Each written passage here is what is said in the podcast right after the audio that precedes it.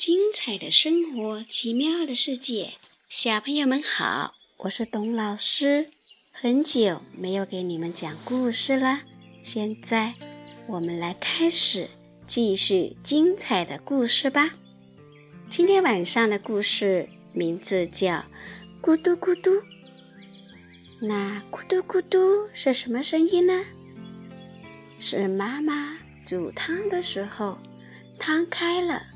发出的声音是烧水的时候，水开了发出的声音；还有我们喝汤的时候、喝水的时候发出的声音。那今天晚上的咕嘟咕嘟讲的是什么故事呢？我们开始吧。咕嘟咕嘟咕嘟咕嘟，厨房里。花猫正在熬一锅鱼粥，先切点葱。虽然花猫讨厌吃葱，再切点姜片。虽然花猫也不太喜欢生姜。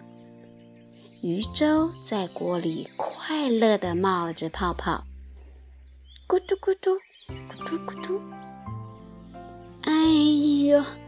哎呦！厨房角落的灰小鼠家里，灰小鼠正躺在床上呻吟。前几天，它晚上出去找吃的，淋了雨，感冒了。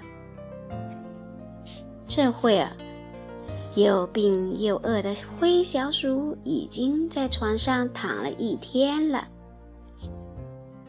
花猫好像没听到灰小鼠的呻吟声。哼，谁让灰小鼠偷吃花猫家的鱼，被逮到还死不承认？咕嘟咕嘟，咕嘟咕嘟，鱼粥熬好了，好香啊！灰小鼠睁开眼睛。发现窗台上放着一碗香喷喷的鱼粥，旁边还有一张小纸条：“亲爱的灰小鼠，鱼粥里放了生姜和大葱，他们会帮你赶跑感冒。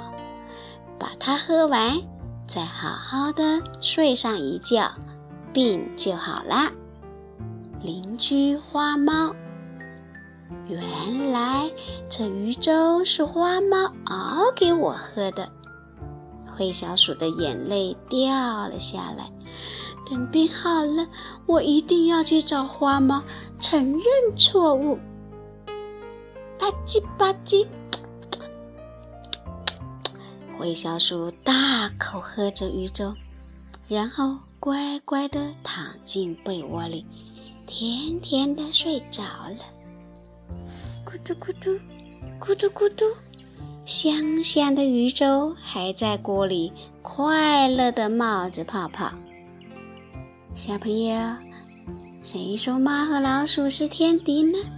在我们的童话故事里，他们的友谊就像那锅香香的鱼粥，在你需要帮助的时候，就会冒出一个个快乐的泡泡。咕嘟咕嘟。我们来听听吧。今天晚上的故事讲完了，来听一首歌。这首歌的名字叫《我的小花园》。听完了歌，记得我们的晚安哦，小朋友，晚安。